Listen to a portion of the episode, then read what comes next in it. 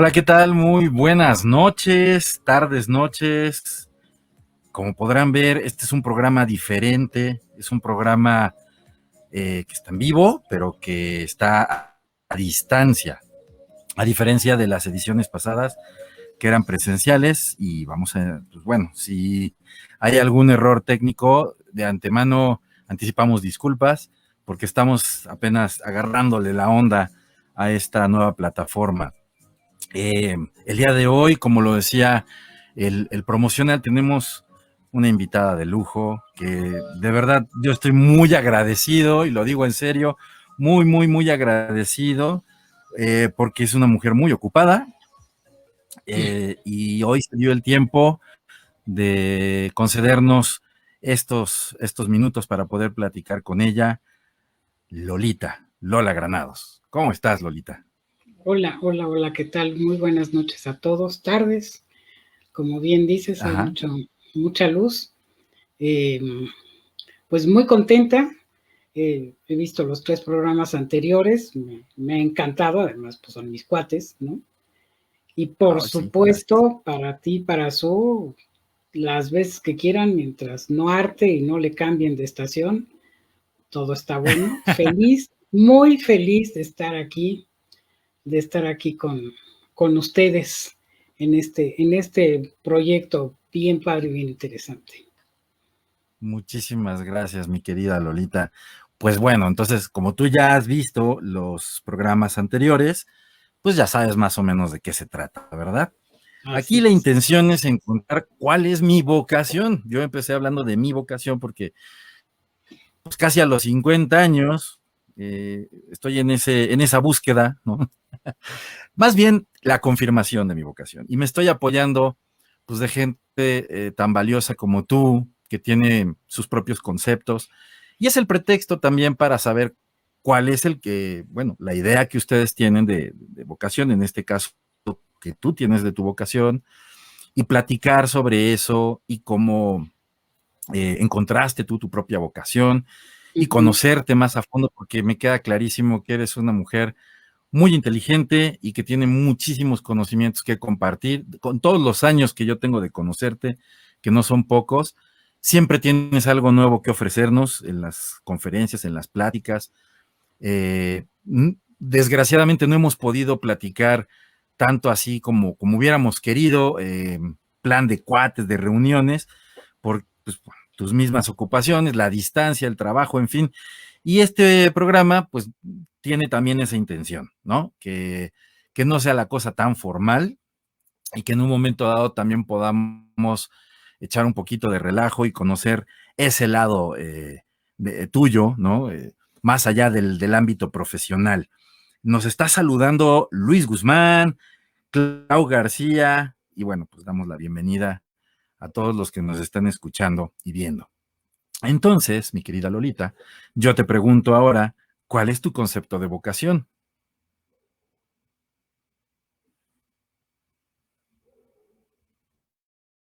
Mm, ¿Qué pasó? ¿Me quedé hablando solo acaso? Hola, hola. A ver, ayúdenme por ahí, por favor. Ah, ya está acá. Ya regresó. Muy bien, muy bien, Lolita. Qué susto. te digo, te digo, estas son las cosas que tiene la tecnología. Pero está bien, ya estamos tan acostumbrados. Con la pandemia ya estamos tan acostumbrados a esto que así como, a ver, vamos a ver por dónde volvemos a entrar, sin entrar en locura, ¿no? Muy bien, muy bien. Lo hiciste muy bien, no tardaste mucho. Yo pensé que era yo porque, bueno, pues ya saben que el Internet aquí, pues tampoco es muy bueno y muy estable. Te preguntaba, mi querida Lola, ¿cuál es tu concepto de vocación? ¿Qué entiendes tú por vocación? Bueno, vocación para mí es aquello que te apasiona vivir, no hacer, vivir. Es lo que te apasiona vivir. Y si aparte de eso, de esa vocación, de, ese que te apasione vivir, vives dignamente de ello. Y dignamente no me refiero únicamente a lo económico, ¿no? Hay quienes eh, pueden renunciar a, al éxito, como alguna vez lo, comentaba, por tener, por tener reconocimiento, prestigio, ¿no? Eh, y auto, autorreconocimiento, que ese es el más importante. Entonces la vocación tiene que ver con lo que te apasiona, con lo que te apasiona vivir. Y del vivir, pues ya está el hacer, ya está el, el tener, ¿no? Debe ser muy difícil, debe ser muy fea la vida para alguien que no hace y que no se dedica o que no vive con intensidad lo que hace, ¿no? Yo me considero una mujer muy afortunada porque hago todo lo que quiero, no hago nada que no quiero hacer, ¿no?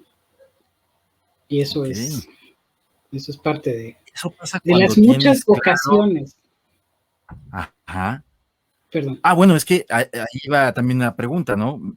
Yo he leído algunos autores que hablan de la vocación, no pluralizan y dan la intensidad, bueno, dan la idea de que la vocación es una. Eh, sin embargo, pues a lo largo de la vida de una persona se me hace mezquino pensar que solo tengas una vocación, dividiendo también el concepto de vocación con talento, habilidades y gustos, ¿no?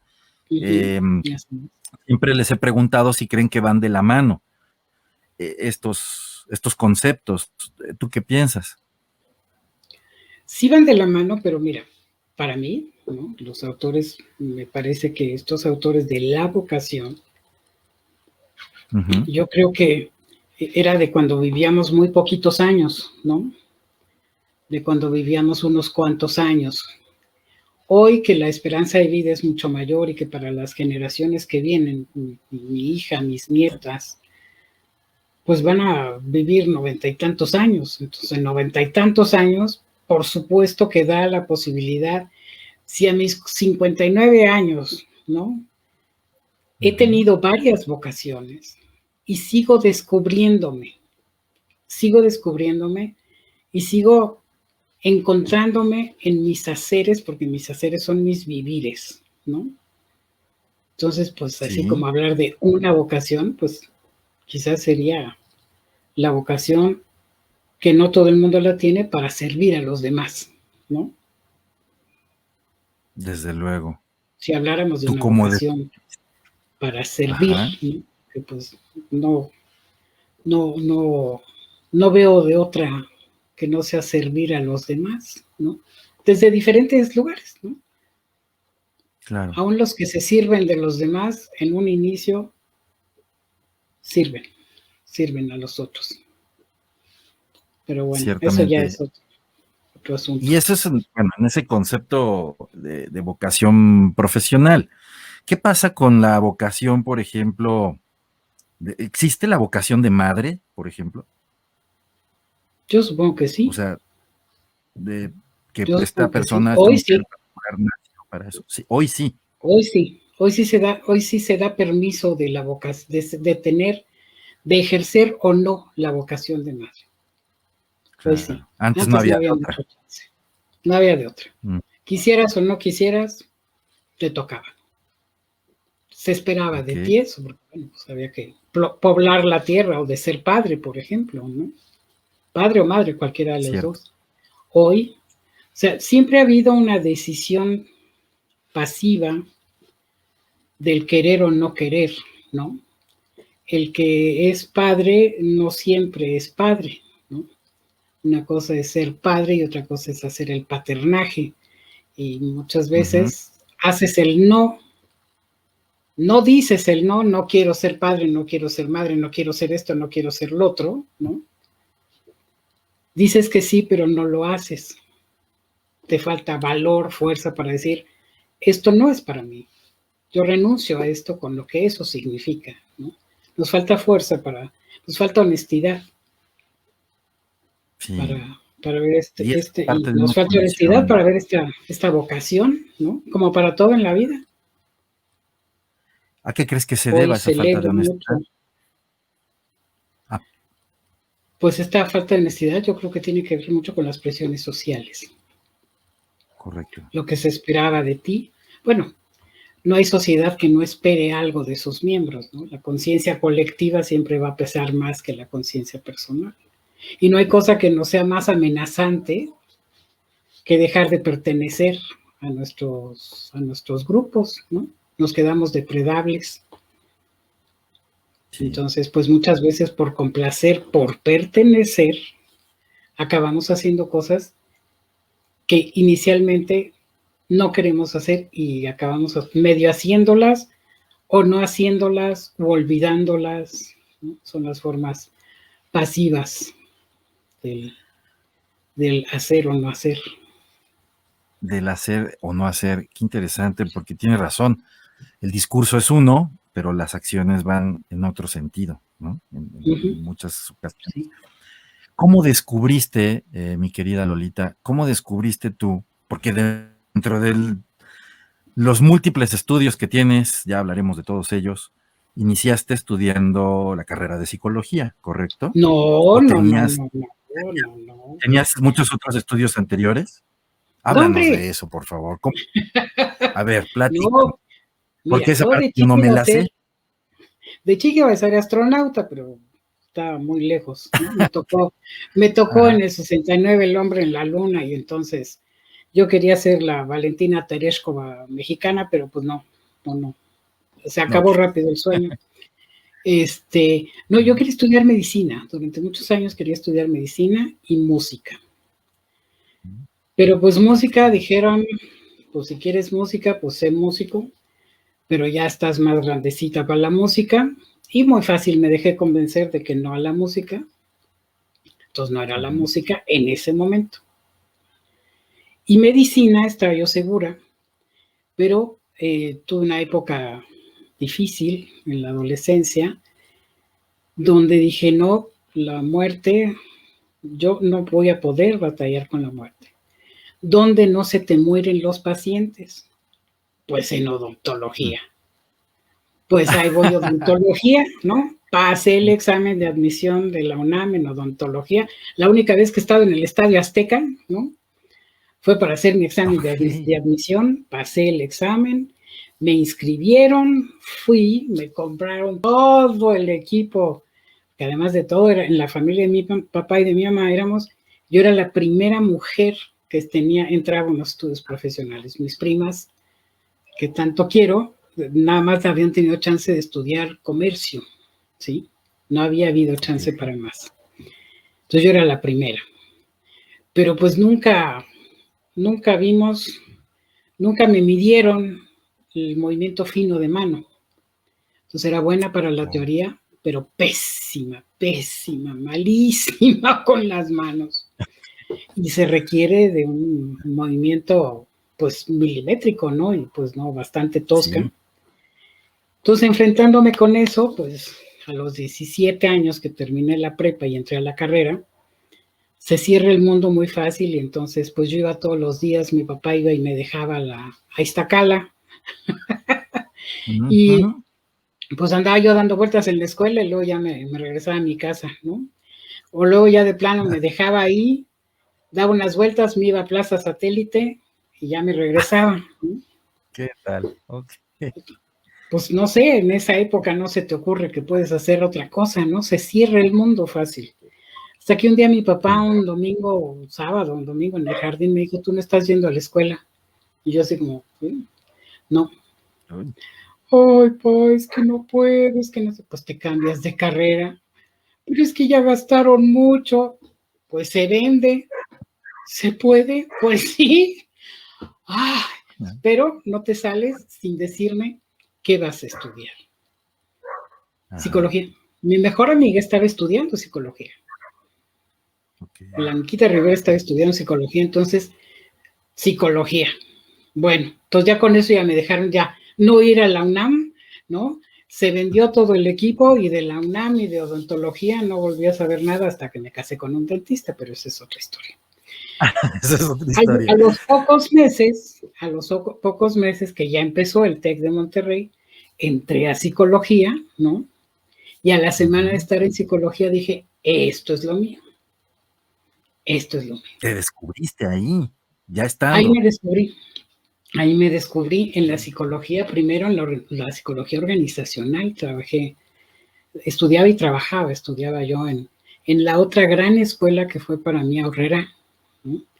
Entré a, trabajar a recursos humanos, mi papá trabajaba en esa época en Aurrera, pues era directivo, pues le dieron chance a Lolita, la hija del señor Granados, y bueno, pues no salí tan mala para trabajar y hice una buena carrera en Aurrera.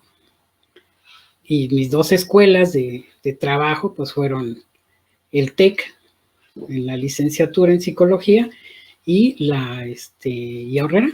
Y estuve algunos años en recursos humanos, pero me llamaba mucho la atención la clínica. Mucho la clínica, ¿no? Acababa yo dándole terapia de agrapa a todo el mundo, ¿no? Entonces, pues ya después, después, este, después, pues ya estudié la, primera maestría, luego la segunda maestría en psicoterapia, psicoterapia gestalt, especialidades, ¿no? Bien ñoña, ¿no? Y espero, espero el año que entra eh, el doctorado, ¿no? Wow. Para que me digan doctora de además. Doctora ganado, sí, desde luego. Qué bueno, tú ya, es que esto, esto que me, que me platicas, pues me deja ver justamente todo ese trabajo que respalda cada, palabra que sale de tu boca. Y, sabes que lo digo eh, con el ánimo de, este, alabarte así nada más, eh, sino que la lisonja, ¿no? Sino que realmente yo admiro desde que te conocí cómo, pues cómo dominas tu terreno, cómo lo haces, em, las opiniones que tienes al respecto, no en todas, obviamente, eh, podría a lo mejor estar de acuerdo, pero respeto, respeto mucho tu opinión. Y, fíjate qué interesante cómo lo descubriste. Ha de haber sido muy rudo para ti, eh, como decías, de esa presión social, de no, bueno, en este caso familiar, que realmente no existía más que en tu mente, ¿no? O sea, ellos estaban abiertos a, ok, no te gustó, pues te cambias y ya, pero tú ya te habías hecho todo un, un, problemón ahí de, pues ahora voy a tener que vivir así, ¿no? Pues qué bueno, tenemos una también, pero una psicóloga estupenda. Eso me, da mucho gusto. No, y dentro de tu quién sabe, a lo mejor este, pues si hubieran ido por una muela picada y hubieras terminado dándoles consejos de vida, no sé, ¿no? O demandada, yo creo. o demandada, no, qué bárbara. ¿Cómo, bueno, me hablas de, empezaste con la psicología organizacional, te gustaba la clínica, continuaste con tus estudios. ¿Qué es lo que más disfrutas de tu trabajo como, como psicóloga? Híjole, pues te digo que todo, porque es muy variado, es muy, muy variado, sí. Sí, todo. el proceso terapéutico con la gente es algo que disfruto muchísimo los procesos terapéuticos, el uno a uno, ¿no? Disfruto mucho también, es apasionante el, tener eh, terapias grupales. Es apasionante manejar, hacer conferencias. Es, eh, o sea, es así como la adrenalina, todo, ¿no? O sea, estoy a punto, concentrada, fija, el mundo desaparece, hago que desaparezca el mundo por estar súper concentrada en lo que estoy. Dar clases también es maravilloso, ahora que fue la primera vez que trabajé con preescolar, con, con preescolar nunca he trabajado, no, eso es una ciencia aparte, no, no. No, eh, con cuarto de primaria, es la vez que he trabajado con niños más chicos y fue fascinante, fascinante, me encantó trabajar con cuarto, quinto y sexto de primaria. Entonces, es apasionado, mi vivir es apasionado, o sea, me interesa mucho, me entrego, ¿no? El, tengo conferencias, todo, todo, todo, todo, el trabajo en la escuela, la confianza que, que deposita en mí la gente, para mí es lo más valioso, ¿no? Lo más valioso que, que me consideren alguien confiable, híjole, es un regalo de Dios. Sí, te lo, te lo ganas, Lolita. Realmente es escucharte y decir, esta sí sabe de lo que está hablando. Sí, la verdad, porque hay que reconocer que en el campo de la psicología, perdón, creo que hay mucho charlatán por ahí.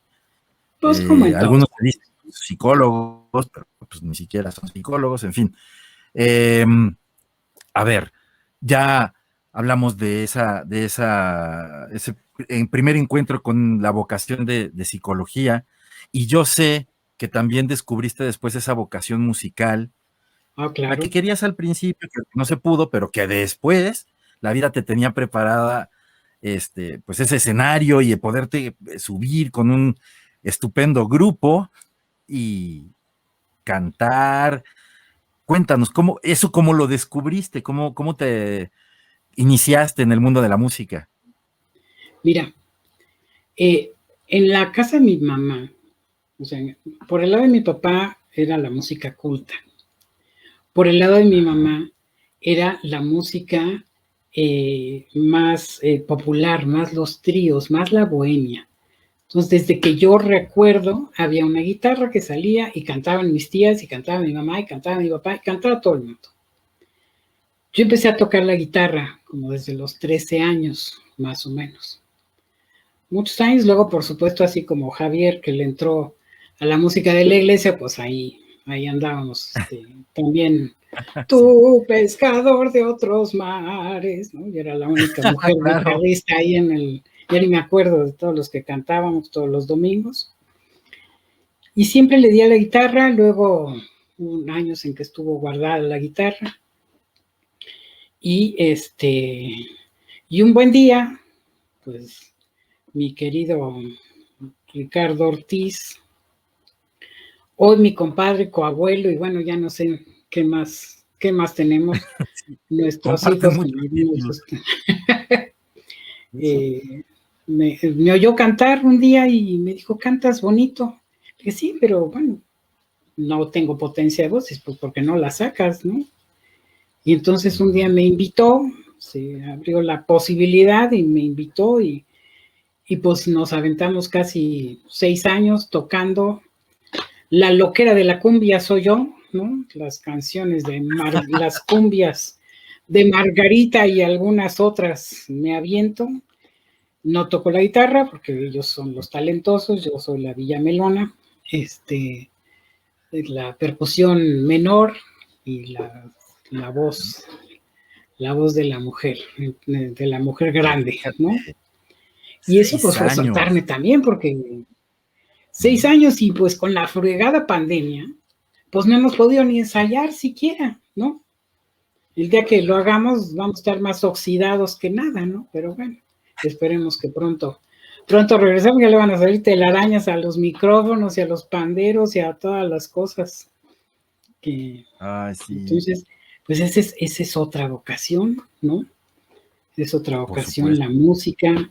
y anécdotas, pues hay un montón muy chistosas, ¿no? Este ha sido también tremendamente enriquecedor, ¿no? Y así te llena el alma. Sí, me llena el alma. Es que de verdad, yo estoy muy agradecida porque lo que hago me llena el alma. Claro. Y todo lo que hago es porque lo decidí hacer yo, ¿no? Nadie me lo impone. Y eso es, bueno, invaluable. Mira, tenemos algunos comentarios eh, de nuestro amable auditorio. Ivonne la saluda. Hola, Enedina Ruiz Parga, soy tu admiradora. N, yo también soy tu admiradora, N. Marina, Marina, te quiero, Lola. ¿Eh? Yo también, Marina. Los ojos más hermosos que ustedes han visto son los de Marina. Y si quieren alguien que les dé un masaje y, también así como Beto con, con los cuencos no, no, no, no, no. Marina te alinea los chakras y te deja, pero como nuevo, así. muy pues, buena, Me vas a tener que pasar su número porque yo necesito. Oh, sí, sí, sí, sí. Sabes mi situación, bueno. Mira, el oso Saucedo, mi querida Lola, gran compañera, mejor amiga y mi mejor alumna en fotografía. Ella aún no sabe que tiene un ojo para las fotos, solo hay que afinarlo. Beso y abrazo, Lola. ¿Otra de tus vocaciones podría ser esa? También la fotografía me encanta, me encanta. Bien. Ahí está, eres admirable, N. gracias, N. Eh, muy interesante, Lorena Granados. Mi prima, la guerrera de mil batallas. sí, me imagino. Clau, Clau García, mujer talentosísima, querida Lola Granados. Válgame Dios, ahora, ¿dónde está el rebozo? Dejen agarrarlo para morderle las bolitas. Ahí anda el rebozo. Ya me va a dar Yo te lo dije. No, yo te lo dije desde un principio. Mira, Fren Torres, que cante, que cante. Ahí ya te están pidiendo un palomazo. Qué gusto escucharte, Luis Guzmán. Eres la mejor, mami. Ay, palera número uno, gracias, negra. es un placer escucharte y fue una fortuna aprender de ti un poquito. Abrazo, eso lo dice Jessie, Jessica Sánchez. No, y eh, mira, con su hermosísimo bebé. Otro abrazo para ti. Sí. Mira nada más. Ahí está, también es amante de la fotografía y Bonara. Y bueno, pues eso es parte de lo que es nada más apenas un pedacito. Me decías muchas anécdotas como en, el mundo musical.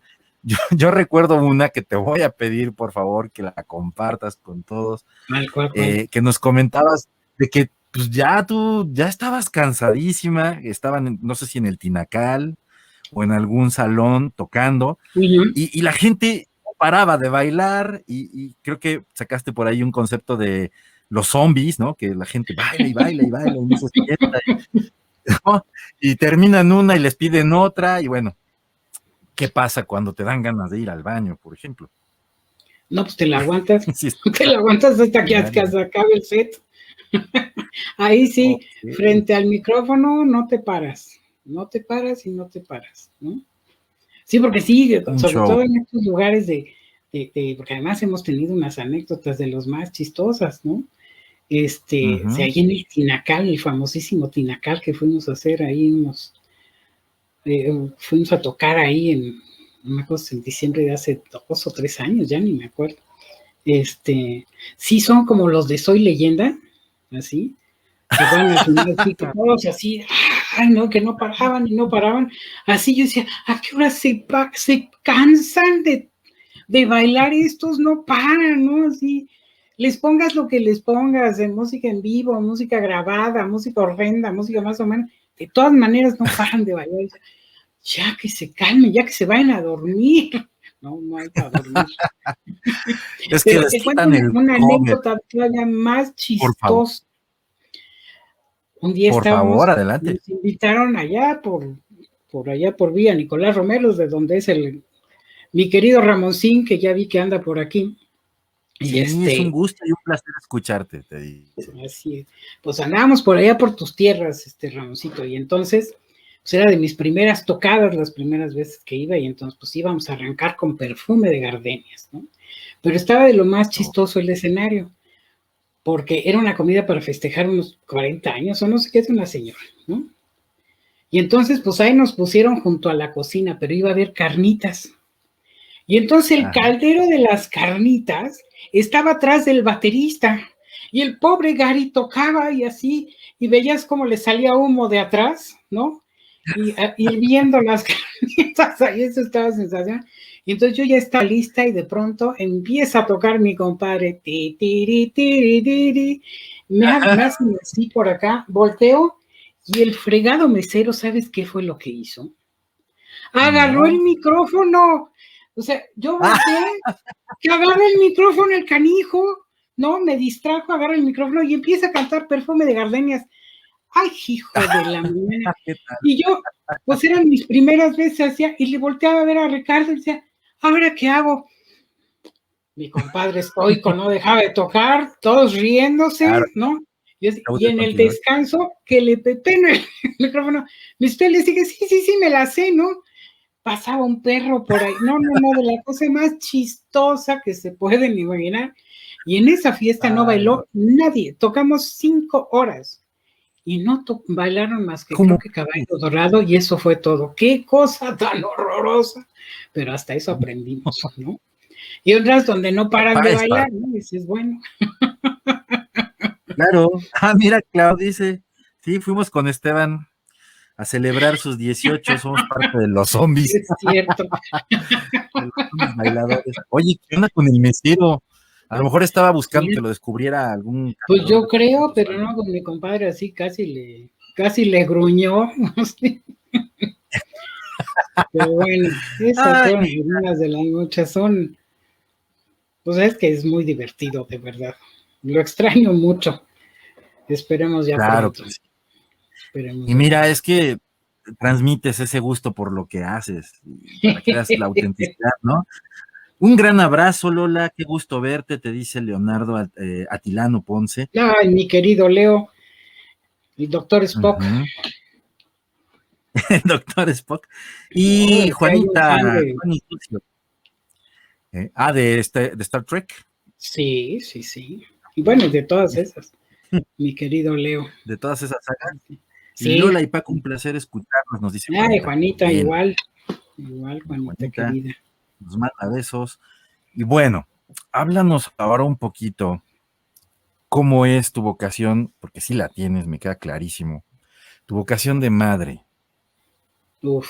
Porque ese es también todo un, todo un, un relato y lo dejo abierto hasta donde tú nos quieras compartir.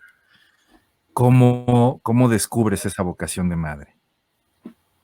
Que todos te reconocemos y te Desde chica, desde chica, si no, no lo sentía yo como, como una obligación o como un deber ser, ¿no? Sí, desde chica, claro, que en esos momentos yo decía, el día que tenga hijos, no voy a ser como mi mamá, como todos dijimos en algún momento.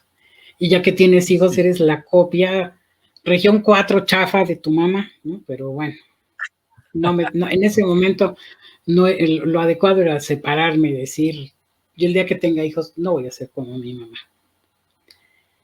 Mm. Sí, fueron, fueron muchos, muchos años de, de batalla para ser mamá. Primero que nada, pues porque yo no era así como que tú digas qué bárbara, qué ligadora y qué buena era para esas de las de las lides de la coquetería, como que no, no, no, no, no, era bastante torpe, ¿no? bueno, creo que sigo siendo bastante torpe, pero bendito sea Dios, hoy ya no me arriesgo a esas cosas, entonces, benditas hormonas que ya no existen, que ya está uno muy en paz. Ya no te molesta. así es, ya, ya no es necesario este, desgastarse en qué me pongo, ¿no? Entonces, eh, bueno, pues llegó un valientazo, ¿no? Mi Javito adorado. Y pues nos casamos y desafortunadamente pues no pudimos tener, tuvimos tres intentos, pero pues no, no, no, no se dieron y pues el ser madre siempre, siempre fue y finalmente llegó el día, el día soñado. Sí, sí se pudo, sí se pudo que yo fuera madre y pues sí, por todos lados estaba el deseo, el deseo y claro, ya que la tuve no tenía la más mínima y remota idea de cómo se hacía.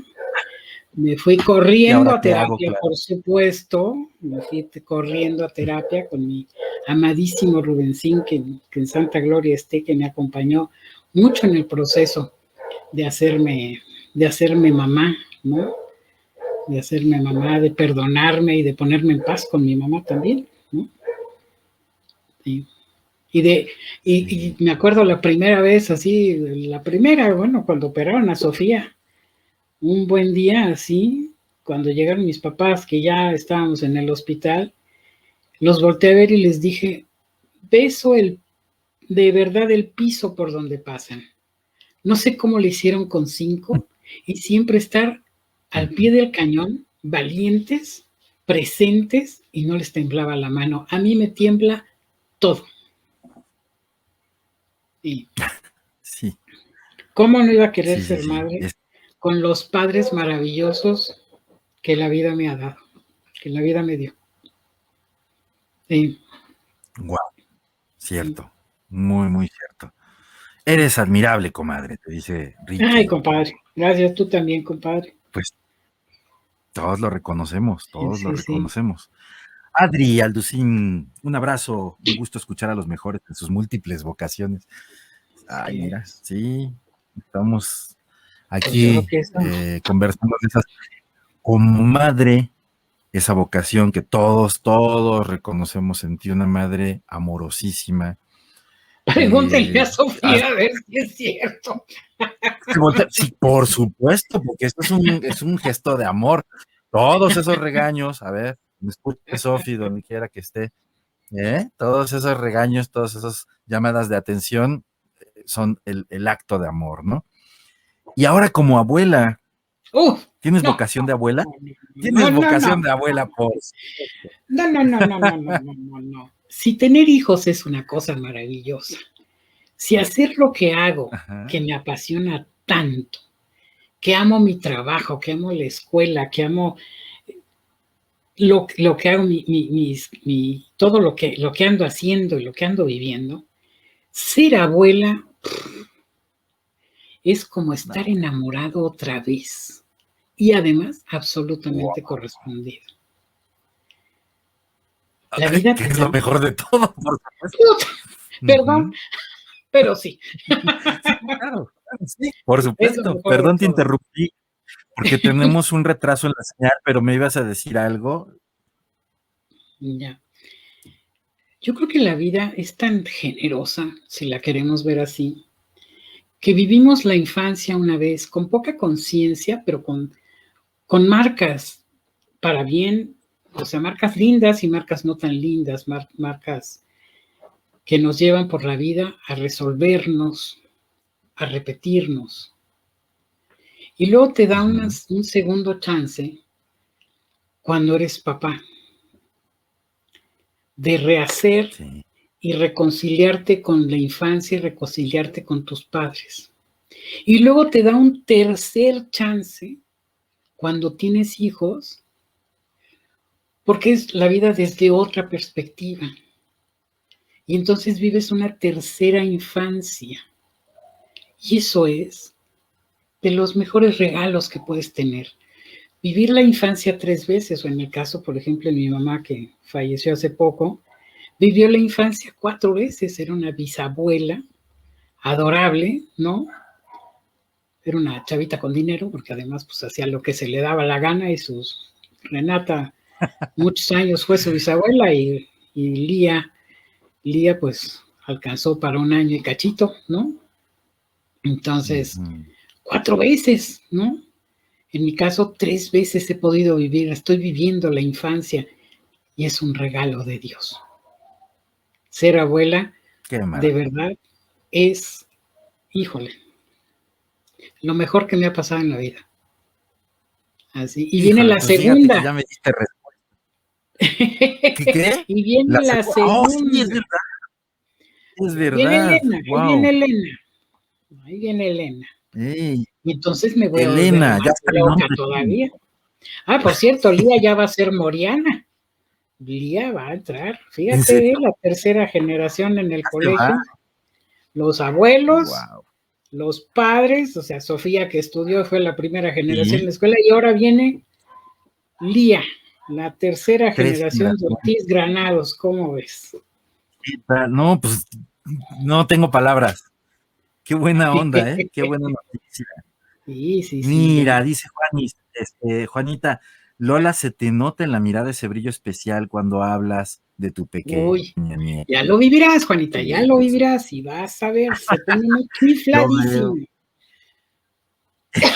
Yo veo las fotos y todo lo que publicas también en, Facebook y por supuesto que ahí está maravillosa mamá que has tenido y tú eres hermosa mamá. Bueno, lo primero va para Sofi, lo segundo va para ti.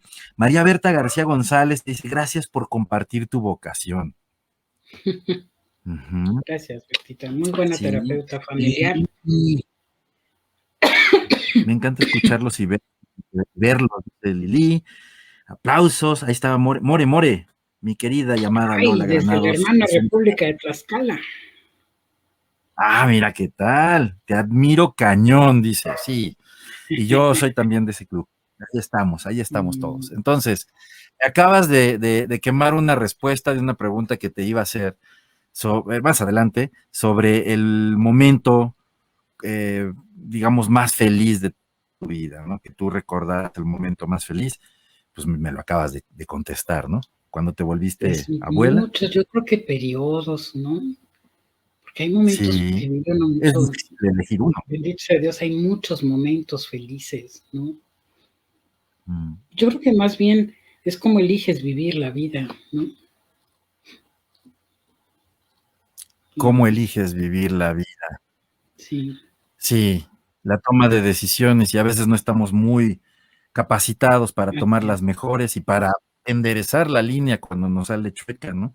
Y ahí es en donde entran los psicólogos, tal vez, ¿no? ¿O qué pasa ahí? Es que hay que hacerle mucho caso a la sabiduría organísmica. Siempre sabemos, siempre sabemos, nomás que nos hacemos patos, ¿no?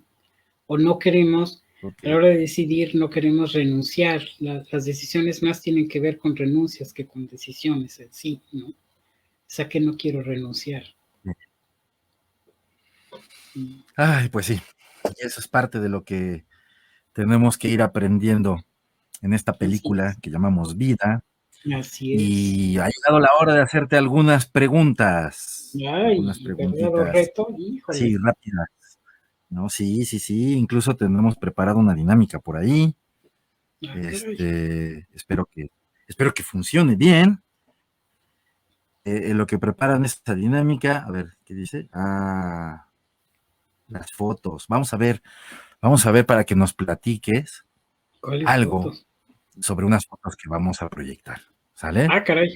Es que como sabes, tú no sabías absolutamente nada pero nos gustaría que nos compartieras algunos comentarios sobre lo que vas a ver en pantalla en este momento. Obviamente, no toda la gente eh, nos está viendo, hay quien nos va a escuchar en Spotify y entonces voy a tener yo que describir algunas de las cosas que aparecen en pantalla en este momento. Ok. Bueno, pues vamos a ver algunas fotos con historia. Ok. Adelante. Y... ¿Qué pasa? ¡Ah! Ahí. No. cuéntanos. Esa foto, tenemos a tres chiquitos ahí. ¿Quiénes son? Platícanos, Lolita. Hijo, déjame recoger los clines, no manchen.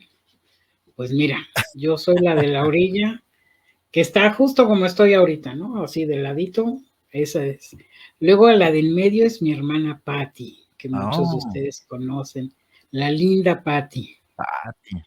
Y pues mi hermano, mi amado hermano Leoncito. en un viaje que hicimos.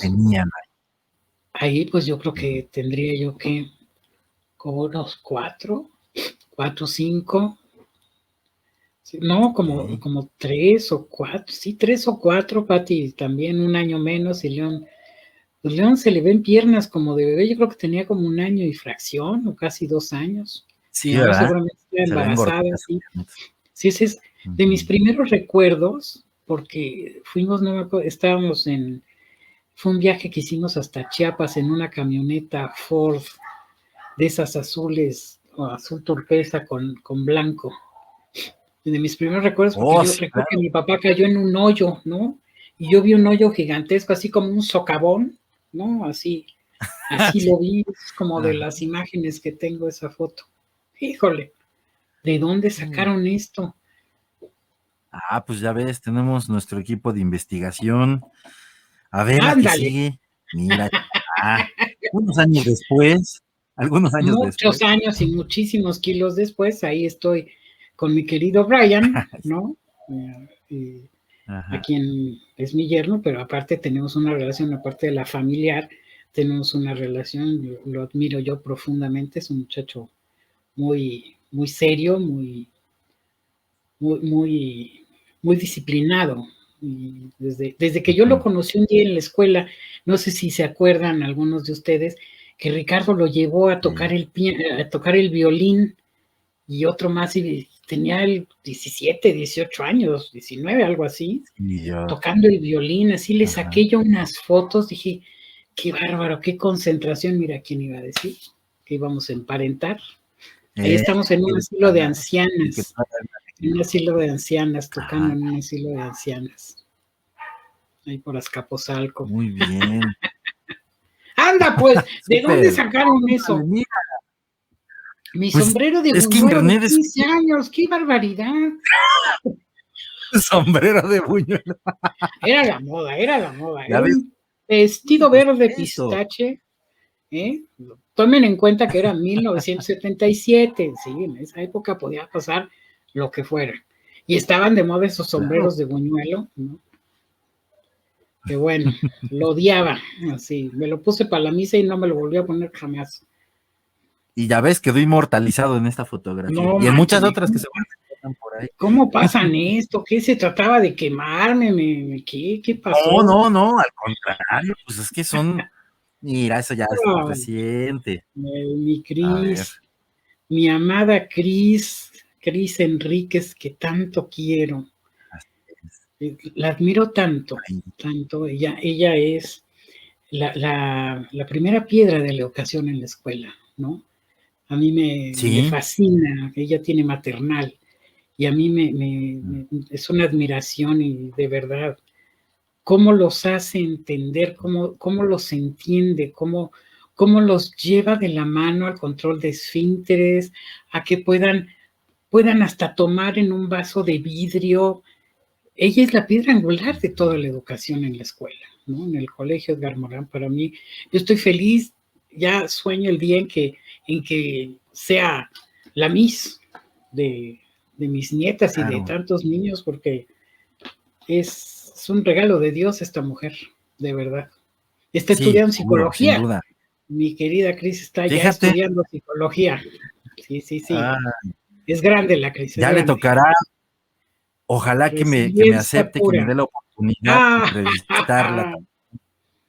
Mira qué tenemos ahí. Mira. A ver mi Sofi aquí en casa de mis papás, embarazada, y bueno, Lía ahí ya tiene como unos seis meses, una cosa así. Qué bonita foto, ¿eh? Ese, beso tan. Oigan, se, metieron a, se metieron a Facebook. Si estaban un pues mes antes de que naciera el día. Sí, sí. Ya ves, estábamos de, de, stalkers ahí en tus redes, no, en tus redes no, sociales. No, qué barbaridad. Bueno, menos mal no agarraron un par de fotos que tengo que bajar porque un día las van a agarrar. qué bueno que no, ah, llegaron a Disneylandia. no, no, no, no digas eso. A ver, tenemos un, un jueguito de preguntas, de preguntas para ti. Este, son como preguntas flash, no las puedes pensar demasiado. Ok. Porque si no, pues ya no. No, pues ya me cortaste toda la estructura. ya te corté toda la estructura. ok, vamos a tener aquí una ruleta. ¿Qué pasó? A ver, ah, no alcanzo a ver. Ok. Ahí tenemos la ruleta de Lola Granados. Bueno, no se ve completa, creo. Ok, no. Pero. Ya me dio miedo. Vamos a girar. No, hombre, pues, son preguntas muy inocentes. gira, gira, gira y gira la ruleta. Ahí va la ruleta girando y cayó en una pregunta que dice: ¿Cuál es tu mayor miedo? El Alzheimer en mí. El Alzheimer. ¿Temes que te alcance? Sí. Sí. Hoy es mi mayor miedo. Ok, y lo, puedo entender, lo puedo entender. Eh, ¿Cómo puedes tú combatir ese miedo? Nada, aprender a vivir con él como con todos los miedos. Ok, pues muy bien. ¿Quieres pasar a la siguiente pregunta? Venga. Venga, la siguiente pregunta que dice, ahí está, y se tarda, se tarda. Si pudieras entrevistar a alguien, ¿a quién sería? Si tú pudieras entrevistar a alguien, ¿a quién elegirías? No importa que ya no esté en este plano terrenal, ¿a quién entrevistarías? Pues depende de la entrevista para qué si fuera una entrevista de trabajo, si fuera una entrevista de primera vez, de primera vez en una sesión este, terapéutica, sí, ¿para qué? Dependiendo para qué, ah, para chisme nomás. Fíjate, sí, tienes razón, yo no había pensado en eso. Vamos a, diversificar esta, esta pregunta. como para una sesión terapéutica, ¿a quién te gustaría tener de paciente? ¿Quién me gustaría tener de paciente? ¿A quién me gustaría tener de paciente? Híjole. Puede ser cualquiera, ¿eh? Estamos fantaseando. Puede ser cualquiera. Alguien fascinante. Quentin Tarantino. Ok, sí. Sí. sí. Fascinante. Tarantino. Sí. Sí, es un cuate muy, muy complejo, ¿no? Sí. Sí, sí, sí. Buena, buena elección. Un reto intelectual, o sea, alguien así, de, de ese calibre, de ese calibre. Sí, claro, que te, claro. Que te mete a retarte la cabeza así, eh, de, lanzar preguntas inteligentes para, para respuestas inteligentes. Desde luego. Buena elección, Lolita. Y para chismear así nada más, de chacota, a gusto. No, pues, no, te digo que me muerde el reposo, me cuestan mucho trabajo las, las, las situaciones sociales. no, no te creo, no te creo. Sí, no, no, no, no. Esas cuestan trabajo. Está bien. Entonces, vamos con la siguiente pregunta. ¿Qué nos dice la siguiente pregunta? Eh, ando un poco lenta la ruleta, pero ahí está. Tres bandas musicales te hayan marcado a lo largo de tu vida. Solo tres, ¿eh? No, bueno. Bueno, por supuesto, igual que al oso, que a Javier y que a muchos de mi generación, The Beatles. Sí. Ladies and gentlemen. The Beatles. The Beatles. No hay. Beatles. No hay de otra. Sabia mujer, dice. Mm. Roberto Gómez, sí, los Beatles en primer lugar.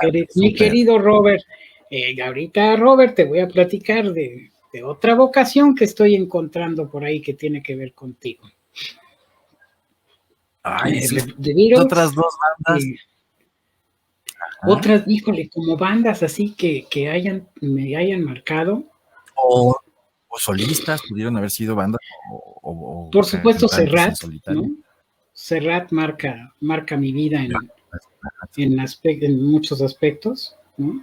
Serrat, eh, The Beatles, que fueron al mismo tiempo, mi, papá tuvo una adolescencia bastante tardía y nosotros una adolescencia temprana, porque cuando mi papá se compra discos de, de los Beatles, de Janis Joplin, de James eh, ¿cómo se llamaba? Jimi Hendrix, pues ya habíamos nacido todos nosotros, ¿no? mi papá traía la patilla así larga y, y este, y mi mamá decía, ¿qué pasó con este señor, no?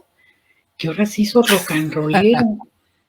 Entonces, no me tocaban por edad exactamente, pero pues crecimos con esa música nosotros, ¿no? el disco de los Beatles, el azul, el, el álbum azul, ese lo poníamos mañana, tarde y noche. Mi hermano Leonardo, que anda por aquí ahorita, eh, ponía ese disco todo el tiempo, todo el tiempo, el, que tenía Here Comes the Sun, del lado el que tenía el Here Comes the Sun, ¿no? El Come Together, todo, todo el santo día. En esa época, bueno, pues, por supuesto, esos. Y, y posteriormente, pues es que el rock me gusta mucho y hay varias bandas, pero sí que me hayan marcado, la, música que me haya marcado, pues sí, Serrat, los Beatles, eh, los Eagles, por supuesto Queen, eh, Aerosmith, eh, pues todos esos de los que nos estuvieron platicando hace 15 días con el buen Javier. Sí, con el buen ah, Javier, y pues la trova, la trova, por supuesto que también. Este la trova también. No, y bueno, pues no es una banda, pero, pero pues la música de Beethoven me encanta, ¿no? También con esa crecimos. Claro. Él dirigió una banda. Es lo que te iba a decir. tú, tú, nos comentabas al principio que eh, en casa de tu papá primero la onda musical era, era culta, ¿no? Sí. Y luego, pues ya tu papá en adolescencia tardía que nos, que nos comentas, se vuelve rock and rollero y por ende, pues influye a, los hijos. Todos nosotros, ¿no? Y bueno, mis hermanos, mis hermanos rock and rolleros tenían su grupo de rock, ¿no? dos, dos de ellos están en una banda de rock, los Maniacs. Y este, los Maniacs. León y mi hermanito Leonardo estaban ahí, mis hermanitos, y, mi hermano Richie, pues estaba, tenía su propia banda. Él sigue siendo músico, ¿no? Sigue siendo un excelente baterista y percusionista, y pues anda en el piano ahorita. Muy, puedo decir que mis hermanos cada uno de mis hermanos es, y yo estoy muy, me siento muy orgullosa de tener los, hermanos que, tengo, porque cada uno es especialista en su área y son muy buenos, muy, muy buenos, son muy chipocludos. Claro, muy talentosos, cierto. Cada Siguiente uno pregunta que nos dice. Cada uno en su área. Así es. Eh, Ah, me choca que tengamos este retraso porque siento que te interrumpo, Lolita, perdón. A ver, la pregunta dice, ¿cuál fue la cosa más embarazosa que tus papás te sorprendieron haciendo?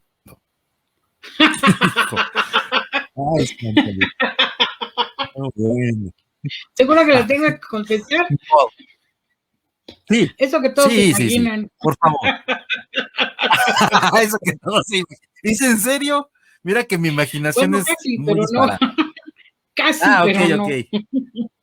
casi, pero no. Un día, eh, mi, amadísimo Javito y yo, pues estábamos, eran las 5 de la mañana y estábamos en una gran sesión de besos. Un poquito más de besos. De esas que te dejan los Sobre el despertador de mi papá que ya se levantaba a correr. Y así como que los dos, ay, ya sonó el despertador de mi papá, se paraba a las 5 de la mañana a correr. En sábado, ¿quién se levanta en sábado? Pues sí. Sí, no. Ay, bueno. Y así, así, como cacharnos así nada más. No, no, todavía no. Javier salió corriendo. salió corriendo y mi papá bajó y no se les hizo muy temprano. Sí, papi, es que nos quedamos. Una frase, es que se nos fue el santo al cielo, dice, a ti se te va hasta la corte celestial, mijita. ¿No vas a dormir o qué? Ahí voy, pa. Ay, no, bueno, bueno. Qué buena, ¿eh? Qué buena anécdota. Lo bueno es que nadie nos está oyendo nada más estamos tú y yo, ¿no? No, sí, claro, esto es entre tú y yo nomás, tú no te preocupes. Mira, creo que eligió algo parecido eh, sobre la misma línea. ¿A qué edad tuviste tu primer novio? Ah, pues el primer novio fue precoz, tímida pero precoz. A los, se llamaba Martín y estaba yo en sexto de primaria. y duramos creo que una semana, porque fue una semana antes de que terminara la primaria, entonces pues no. Fue muy fugaz el romance. ok. Pero, pero fíjate, lo recuerdas.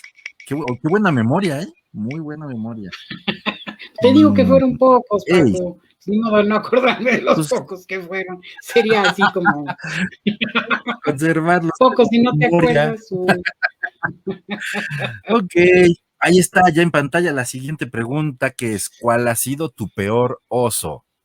El peor ridículo que has hecho. Que tú recuerdes, claro. El peor oso, así, el peor osazo, así que me avergüence mucho pues me acuerdo en cuarto de primaria, este, estaba un maestro muy querido para mí, para algunos en la escuela y para otros no mucho, este, y había que pasar al pizarrón, y yo traía unas mallas, ¿no? Pero esas mallas que se te bajan y las mujeres sabrán, sabrán exactamente lo que les, lo que, a lo que me refiero. Las fregadas mallas se bajan, y entonces a la hora en que me paro, traía yo las mallas, ya se me ha bajado tanto, casi a la altura de las nachas. Y entonces el tiro se me salía de la falda. Y entonces me paré así, toda fruncidita. Entonces apuntaba yo en el pizarrón y, si yo abría la pierna para llegar, porque siempre he sido mucha parrita, para llegar más arriba y estirarme, sentía como el tiro se salía del, como me veía en el tiro de las manos. Y estaba yo colorada, colorada, colorada, no quería. Respondí bien, respondí bien, pero oí el cuchicheo de mis compañeras y ese creo que ha sido como de los osos más grandes, creo. no sé, igual al rato me acuerdo de algún otro y digo, ay, qué bueno que no dije eso, pero bueno, creo que es eso. Oye, no, sí, además estabas muy chiquita. A ver, tenemos otra pregunta. En cuarto tenemos 10. 10 años en cuarto, pues sí. ¿Cuál es la mayor locura que hayas hecho, que tú recuerdes y que consideres locura? Pues es que es eso, ¿qué sería locura? Pues treparme a un escenario a cantar. Pero no, la locura le hizo mi compadre de ponerme a cantar. no, no, ¿qué pasó? Sí. Mi compadre. Sí, pues yo creo que la mayor locura, pues sí, yo creo que eso. Dijiste, pues me. Órale, sí. Sí, así como, pues, vamos a ver qué rollo, ¿no? Sí, yo creo que ha sido como de las. Cuando, se, cuando abriste los ojos, ya estabas en el escenario y ya estabas ante un público. Me daban ganas de salir corriendo, sí, pero bueno. Pánico escénico. Ok, tenemos otra preguntita aquí. Li 100 años de soledad. El libro que marcó tu vida positivamente, 100 años de soledad. 100 años de soledad. ¿Por qué, mi Lola? A ver, cuéntanos. Lo leí la primera vez a los 12 años. No entendía yo muchas cosas. Pero me pareció fascinante. Y a lo largo de los años lo leo cada 5 o 8 años. Y en cada momento de mi vida le encuentro un significado diferente. De hecho, antier, antier fui a comprar el libro que escribe Rodrigo García, que es hijo de Gabriela García Márquez. La dice una despedida. Gabo y Mercedes, una despedida. Es un, homenaje que hace a su, a su padre y lo compré para leérselo a mi papá, ¿no? Porque pues mi papá es el que, el que nos, nos enamora de 100 años de soledad. sí. Muchos años después de, frente al pelotón de fusilamiento, recordaría el día que su padre lo llevó, José, José Aureliano Buendía, recordaría el día en que su padre lo llevó a conocer el hielo. Wow. Ese, ese libro, ese libro, así empieza, ¿no? Así empieza y es todo el génesis del, del, mundo, ¿no? Es una admiración y bueno. Y, y, otro de él mismo, el amor en los tiempos del cólera. Sí, ay, bueno, también mm. ese libro. Sí. El amor. Yo te podría decir muchas cosas de ese libro. Pero no se trata de mí hoy. Había una pregunta más que era si, ah, bueno, ¿qué harías si pudiera ser invisible por un día? Sea honesta, ¿eh? Pues yo creo que he sido invisible muchas veces, ¿no? En general. No, pero, de verdad, imagínate que nadie, nadie te podría ver. ¿Qué harías en un día? Si ¿Que yo hiciera lo que yo quisiera? Lo que tú quisieras, nadie te puede ver. Mm.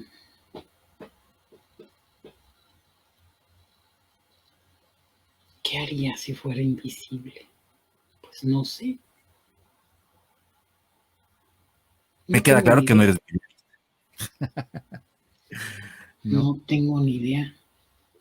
No, no, no, no, eso aquí no se me ocurriría. Hay una minificción, eh, hay una minificción de un autor anónimo que dice, digo, me acordé ahorita por la pregunta, ¿no? No tiene desde luego nada que ver con, lo que estamos hablando, pero la minificción dice que era un tipo que que ese día quería sorprender a todos en la reunión, volviéndose invisible, y nadie le hizo el menor caso. Él quería sorprenderlos volviéndose invisible, pero pues no. Bueno, y tenemos una más. Y la pregunta dice, Dios, de hecho, sigue girando, está eligiendo, no sé por qué no se detiene, ahí está ya. Tarán. Ok. Santo Dios, esta es una pregunta hot. ¿Cuál ha sido tu fantasía sexual más deseada? Puedes hablarme desde tiempos remotos, algo que te haya perseguido hasta el presente, o simplemente. Que me haya perseguido, me hubiera encantado que me hubiera perseguido Brad Pitt, pero no, no me persiguió. Ah. Este...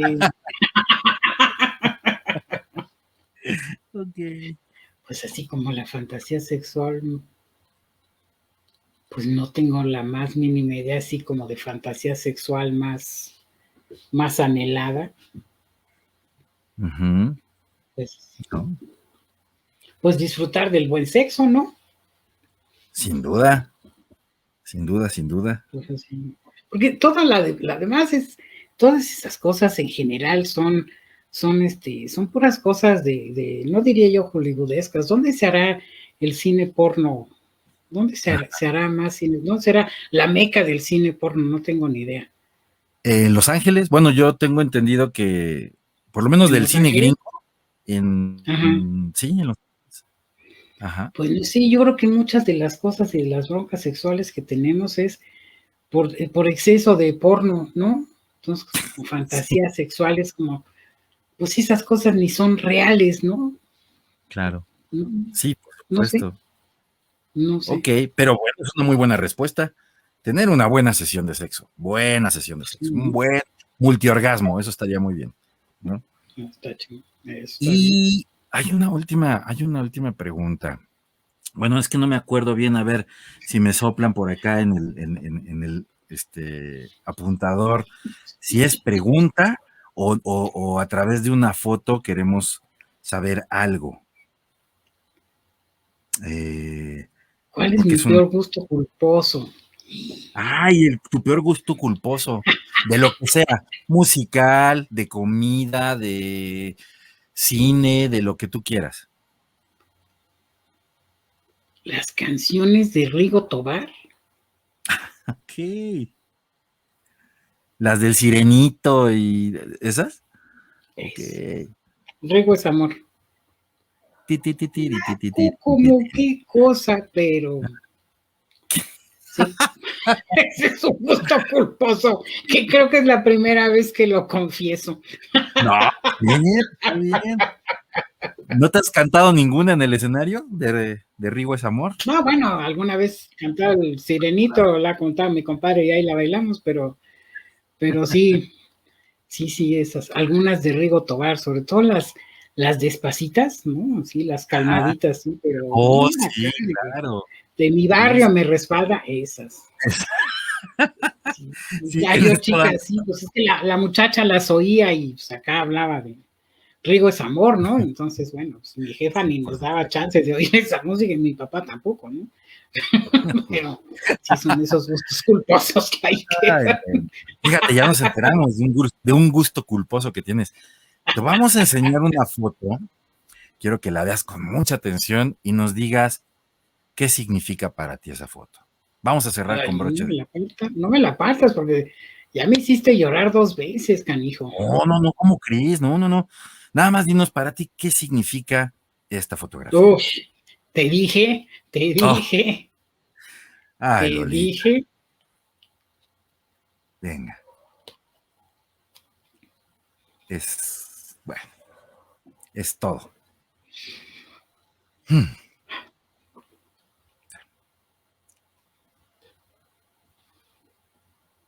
Ya lo dijiste, ya me contestaste. Me acabas de contestar. Sí. Ruth es innecesario, Paco. No, ¿qué pasó, mi Lolita? A que veas lo que sienten tus pacientes cuando haces tus constelaciones. Ay, no manches, que te pasaron una lana para que me hicieras llorar. No, no, no. Y te, doy mi palabra que no era mi intención. De verdad que no. Sé que ahorita, pues bueno, toda la familia está sensible. Lo sé. Y, créeme que no, nunca mi intención era quebrarte, ni mucho menos. Eh, pero yo sé eh, de la admiración que tú tienes por tu jefe, por los dos, lo has, dicho de, conozco, por los dos. Ahorita, pues bueno, el que te sobrevive es, tu papá y, ese acto de amor, lo, acabas de decir, es que en todo lo que haces, ¿no? Ir a la librería, comprar un libro para leérselo, porque me queda claro que él, eh, pues les inculcó el amor a las letras, eh, que él también es un grande, talentoso. Siempre nos falta tiempo de hablar de muchas cosas. Ojalá nos dieras la oportunidad de una, segunda ronda, una segunda vuelta. Pues a lo mejor para hablar también de todo eso que se quedó en el tintero de, tu papá como deportista, como, como escritor, como conferencista, de tu hermano como músico, eh, en fin, de toda la familia, de Patty, ojalá que también Patty después me dé chance de, platicar con ella, ¿no? En fin, mírate. Sí, hay mucha historia, yo sé que yo, y una hora, pues no alcanza, ¿verdad? Eres una gran mujer, Lola, a quien admiro mucho y agradezco haberte encontrado en mi vida. Te quiero mucho, Lola, te dice Sí. Saludos a Patti también. Y, híjole, maldita pandemia, porque a mí me hubiera encantado ahorita estar contigo y darte uno de esos abrazos que tú sabes dar. Recuerdo cuando, cuando recién nos vimos después de mi infarto, que nos encontramos en, en el colegio. Híjole, pocas veces en mi vida he sentido ese tipo de abrazo que tú me diste ese día. Tan cálido, tan sincero, tan fuerte. Y por eso tienes tanta gente que te quiere y, que te admira. De verdad que sí. Y te pueden pasar puras cosas buenas, Lolita. Y pues las no tan buenas, pues bueno, nos pasan a todos también. Pues también es parte de la vida, ¿no? Sí. Así como me carcajeo sabroso, también chillo sabroso, no me, no me detiene, ¿no? me detiene. Pues es, es la vida, esto es lo que hay. Y hay que decirle sí a la vida con todo lo que hay, ¿no? Lo lindo, lo, lo tan lindo, pero vale, la, vale vivir cada momento, cada momento. Sí. La vuelta es muy cortita. Y tú lo haces. Lo haces y nos inspiras a muchos a hacerlo. De verdad que sí. Mira lo que es un proceso, es un proceso, ¿no? Ay, pues, pero no todos estamos abiertos a esos procesos, Lolita. La verdad es que a veces somos muy tercos y nos tropezamos más de dos veces con la misma piedra y no aprendemos, ¿no? Y pues ya, puros, puros mensajes de amor, tú los puedes ver, excepcional, eres un gran ser humano, gracias por compartírtelo, la, muchos abrazos, te dice Pilar. En fin, te digo que eres una mujer muy querida, muy admirada, sí, sí, sí, sí. y, y no te quiero comprometer. pero me tienes que dar una segunda oportunidad. claro que sí, Paquito. Para... Y yo tengo para ti un libro, pero ahorita me quedó muy lejos y Sofía está en otro lado. Yo tengo para ti un regalo por este, ah, este tiempo. Este tiempo, déjame mover aquí el escenario, el set. ¡Ay! Un segundito. Dios, Dios. ¿Qué sucede? Qué rica conversación, eres pues un excelente locutor. Pues Ay, pero muchas gracias. Ajá. El infinito en un Funko. Mi papá tenía un grupo, un grupo de, lectura y de creación literaria, más de lectura que de creación literaria. A veces no se animaban a, este, a escribir allá en Cocoyoc. Y todavía el grupo sigue, y bueno, yo lo, lo llevo a través por el Zoom, ¿no? Este, les propuse que si querían y pues ya, y ahora ya soy parte de ese grupo también. Y recomendaron este libro, este libro hace unos, el día de la sesión, y entonces es sobre el arte de escribir, Paco. Y este es para ti. Uh, uy, muchísimas este gracias, mi querida. Porque te va a fascinar eh, lo, que, lo que he leído, lo poco que he leído todavía de esta delicia, este es tuyo. Este lo compré ah. pensando en ti. Porque tú debes mucho, nos debes mucho. Sí, sí, ya sé, ya sé. tienes que ponerte a mano, tienes que ponerte a mano con esto. Es una, es una belleza. Y lo voy a hacer. Lo voy a hacer. Creo que por eso no me llevó el Sí, sí. Y bueno, otra cosa, pues estoy tomando ahorita un taller de creación literaria, me gusta mucho escribir, mucho, mucho me gusta escribir. Por eso con Roberto Gómez estaba yo hace un momento. Ah, sí, sí, pues estoy empezando a, escribir. Bueno, escribo, pero ahora desarrollando un ah. poco más de estilo, porque esa es otra vocación. Por ahí, Escritora. por ahí ando escribiendo ahorita. Roberto está en tu, en tu taller, él lo imparte. no, Roberto es mi cuñado y él escribe mucho. Él escribe muchísimo. Ah, por razón. Cosas, y las publica en Facebook precisamente y me gusta mucho lo que escribe, escribe cosas muy bonitas, muy cotidianas, muy, muy del día a día, pero me, gusta mucho Roberto Gómez. Bueno, síganlo porque escribe padre. Padre. Seguro que sí, seguro, seguro que sí, lo vamos a seguir. Y bueno, pues yo no me queda más que, mira, formidable, eres muy versátil. Sí, todos lo por supuesto. Y a ver, antes de despedirnos, que no quisiera, la verdad es que no quiero, pero pues bueno, hay un horario que, tenemos que cumplir más o menos para empezar a darle forma a este proyecto. Ay, mira, Yo me podría quedar. No, sí, Juanito, saludos a los dos. El papá del joven Fernández, Emiliano Fernández, querido Juan. Cierto, cierto. Muchas gracias por acompañarnos. Aquí, aquí andamos, seguimos dando lata. Gracias por este agradable rato. Un fuerte abrazo, nos dice Adri. Bien. Gracias, te queremos mucho. Sí, sí, es cierto. Todos te queremos mucho. Mucho, muchote. Y, te quería yo em, decir que nos podías compartir, bueno, van a aparecer en pantalla eh, los banners de lo que tú haces, dónde te pueden encontrar.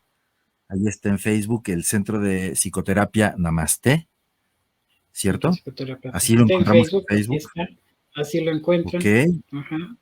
Si alguien quiere tomar un screenshot, porque pues no creo que vayan a, apuntarlo todo, pero ahí está la dirección, la página completa de eh, Facebook. Y también te encontramos en, en Insta, creo, ¿no? En Instagram. En Instagram. claro. Psicoterapia Namaste. Ahí está como, exacto, instagram.com diagonal psicoterapia namaste diagonal, y has cambiado tantas vidas, Lolita. sí, de verdad que sí, has cambiado tantas vidas. Que ya en nuestra próxima... pues es un, así como un ping-pong, ¿no? Es de ida y vuelta. Es un intercambio. es una co-creación. Así es.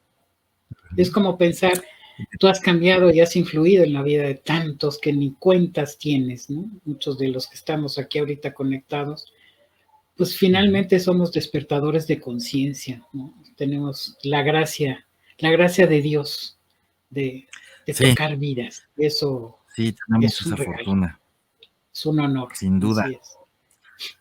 Ay, Lolita, pues no me queda a mí más que agradecerte, de verdad.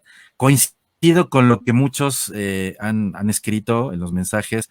Una charla muy rica, muy divertida, muy sensible. Eh, lo siento por eso. y bueno, pues te digo que el, tiempo pues no, no, me alcanzó, pero ya quedamos, que me vas a dar chance de darme una segunda vuelta para hablar de tantas y tantas cosas que nos puedes compartir, porque pues también tú nos debes, nos debes esa, esa plática. ¿no? Nada más es para los chavos, Betsabe, querida, solamente un, punto, Betsa. No íbamos a hablar de, la, orientación vocacional, sino la vocación de vivir, que esa tendría que ser la verdadera vocación, la vocación de vivir.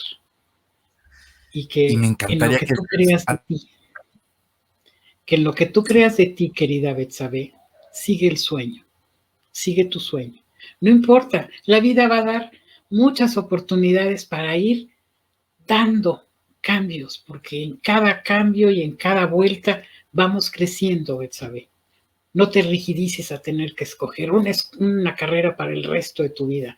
Vas a tener tiempo para tener varias vocaciones y vivirlas. Que la vocación sea vivir intensamente, Betsabe querida. ¿Ok? Sabias palabras. Y yo te iba a pedir eso, que si nos podías dar un, consejo, unas palabras, hablando de la vocación. creo, que ya te me adelantaste otra vez. Muy sabias palabras. tendría que ser la verdadera vocación, no solo para Betsabe, para todos. Ciertamente. Vivir. Muchísimas gracias, mi querida Lora. Gracias. Muchas gracias. Gracias por esta maravillosa ¿eh? velada. te lo voy a hacer llegar. Seguro. Seguro que sí, seguro que sí. Muchísimas gracias. Yo también te voy a hacer llegar algo que ahorita no tengo y por eso mejor ni te digo. Y no tiene que nada que ver con el libro. Esto es un parte del proyecto. Este, pero ya después te lo platico en corto, ¿vale? Vale. Gracias, muchas gracias. Eh, buenas noches a todos nuestros queridos, ¿cómo les podríamos llamar? Seguidores, a nuestra audiencia, esperando nos, eh, pues nos escuchen y nos vean eh, próximamente. Estaremos avisando a través de la página Ideas en Letras, porque bueno, se nos atravesó el periodo vacacional y pues quiera que no, yo creo que sí nos vamos a tomar un, fin de semana de descanso. Este, la fecha en la que nos correspondería hacer la transmisión, lo estamos haciendo cada 15 días. Este, pero bueno, vamos a avisar con oportunidad qué vamos a hacer, qué sigue, y cuento con, cuento con tu amable presencia, mi querida Lola, como lo has venido haciendo. Es un deleite, Paco, eres un deleite. Eres como por ahí escribe mi compadre. Qué buen entrevistador, qué buen locutor eres. Muchas gracias. Estamos estoy tratando de descubrir esa vocación. pues muchísimas gracias a todos. Gracias. Un Muy buenas a todos noches. los que nos regalaron este rato. Gracias. gracias y hasta la próxima. Ah, y recuerden, todos ponen.